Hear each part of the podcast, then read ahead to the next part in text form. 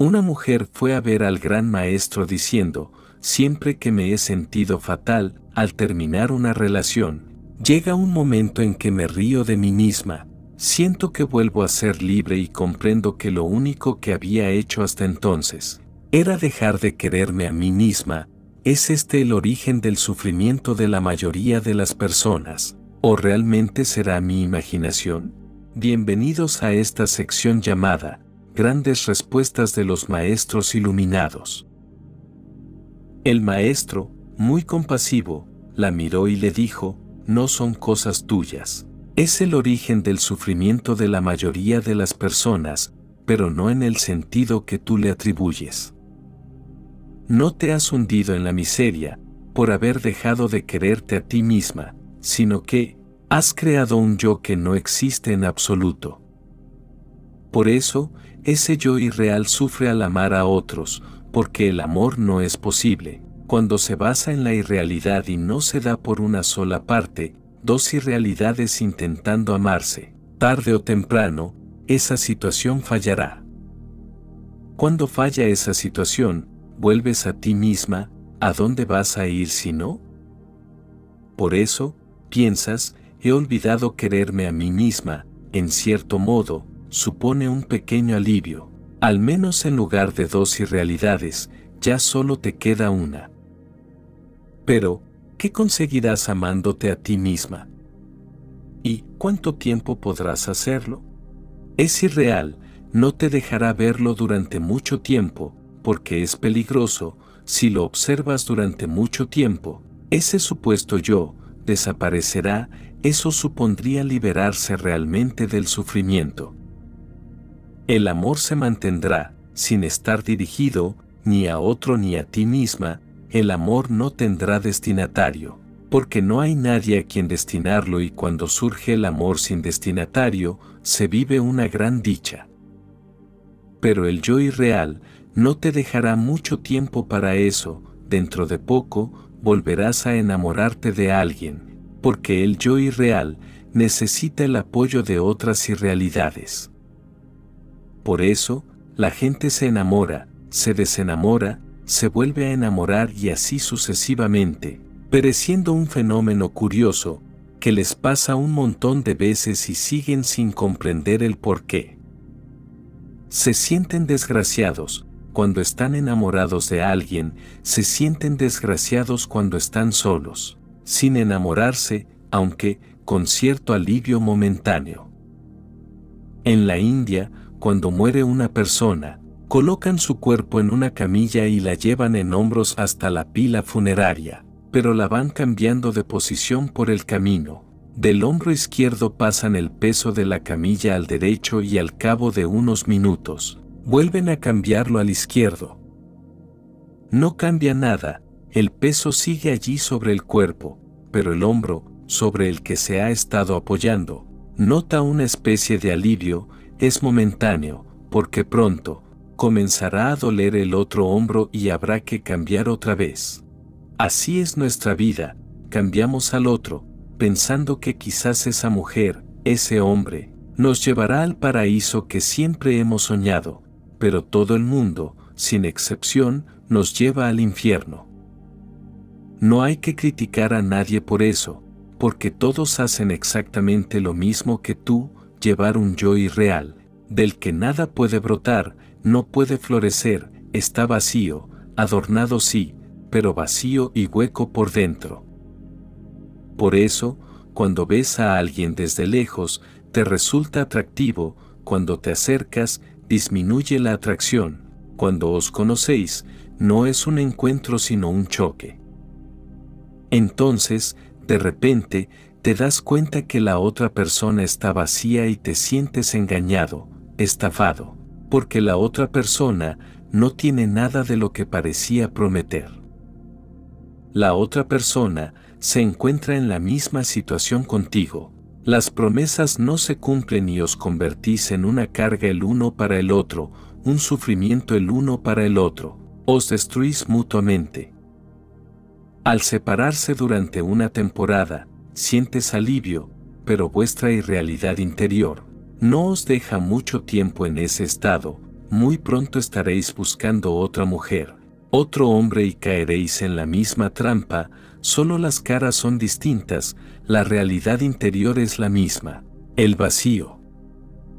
Si de verdad quieres librarte de la tristeza y el sufrimiento, tienes que comprender que no tienes yo. Cuando digo yo, me refiero al yo del ego, entonces, no sentirás un pequeño alivio, sino un alivio enorme y si no tienes yo, desaparece la necesidad del otro. El yo irreal o, mejor dicho, el soy yo, necesitaba al otro para seguir nutriéndose, ya no necesitas al otro. Presta mucha atención, cuando no necesitas al otro, puedes amar y ese amor no te traerá sufrimiento. Al traspasar las necesidades, las exigencias, los deseos, el amor se convierte en un tenue compartir, en un gran entendimiento.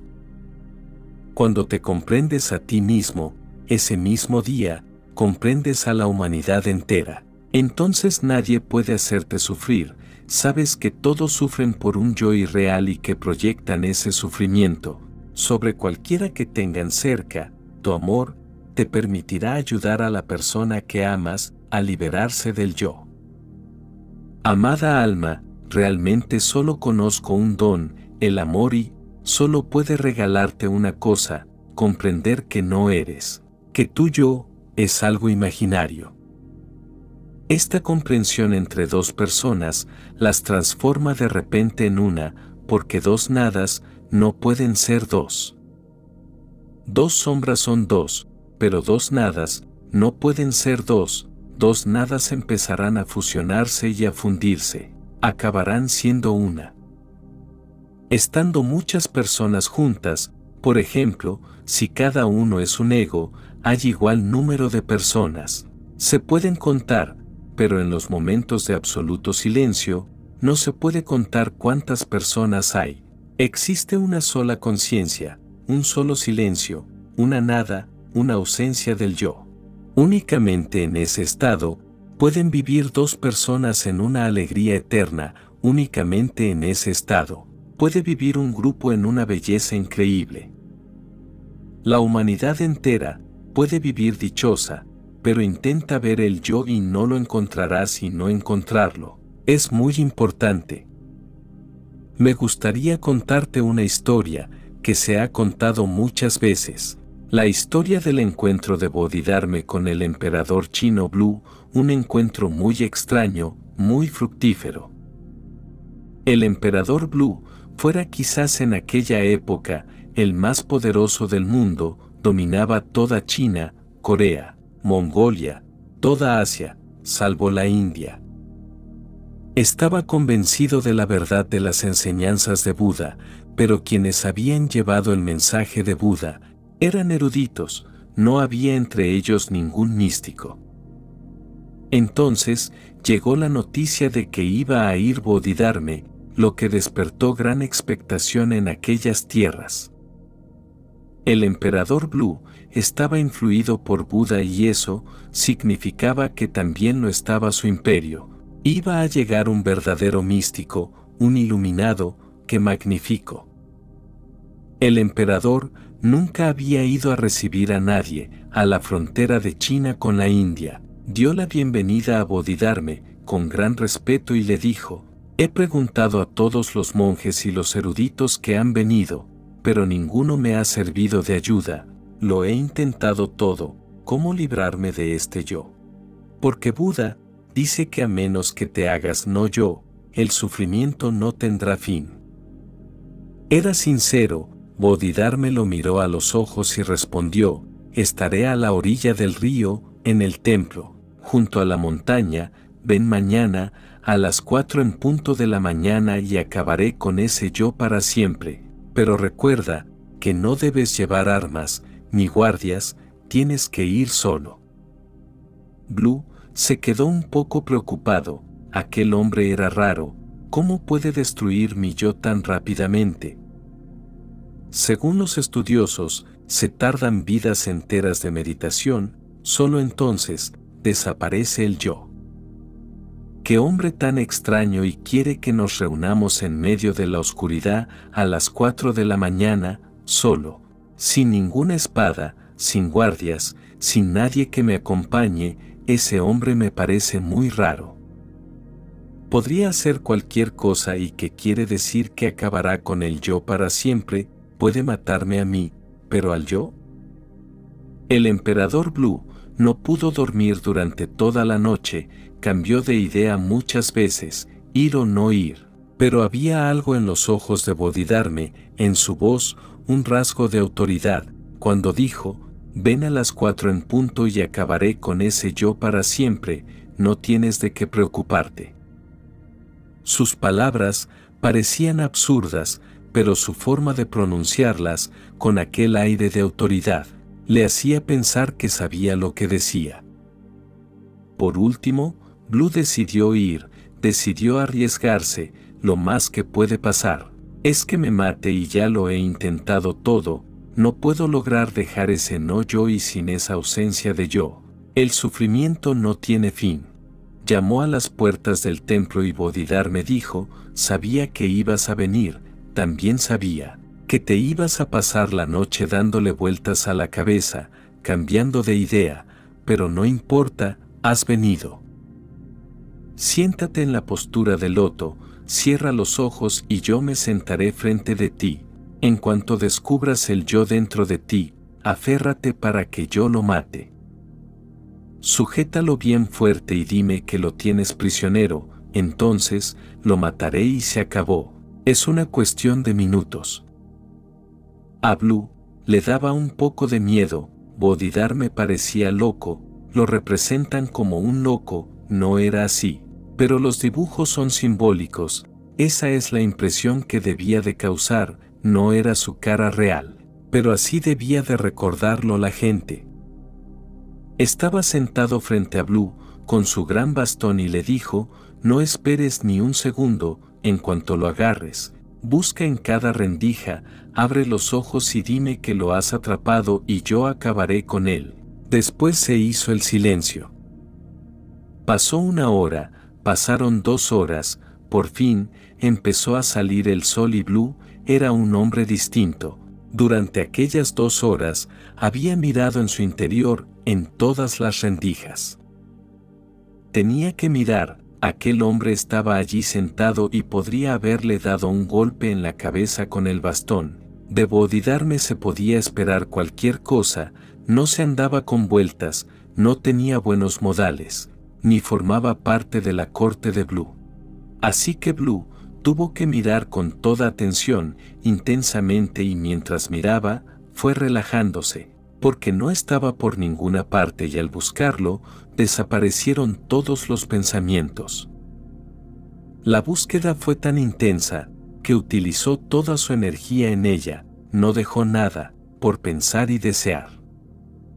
Mientras salía el sol, Bodidar me vio la cara de Blue, no era el mismo hombre, tal silencio, tal profundidad, Blue había desaparecido. Bodhidarme lo sacudió por los hombros y le dijo, abre los ojos, no está ahí, no tengo que matarlo. Estoy en contra de la violencia y no mato a nadie, pero ese yo no existe, sigue existiendo porque no lo buscas, solo existe si no lo buscas, por tu inconsciencia, ahora se ha marchado.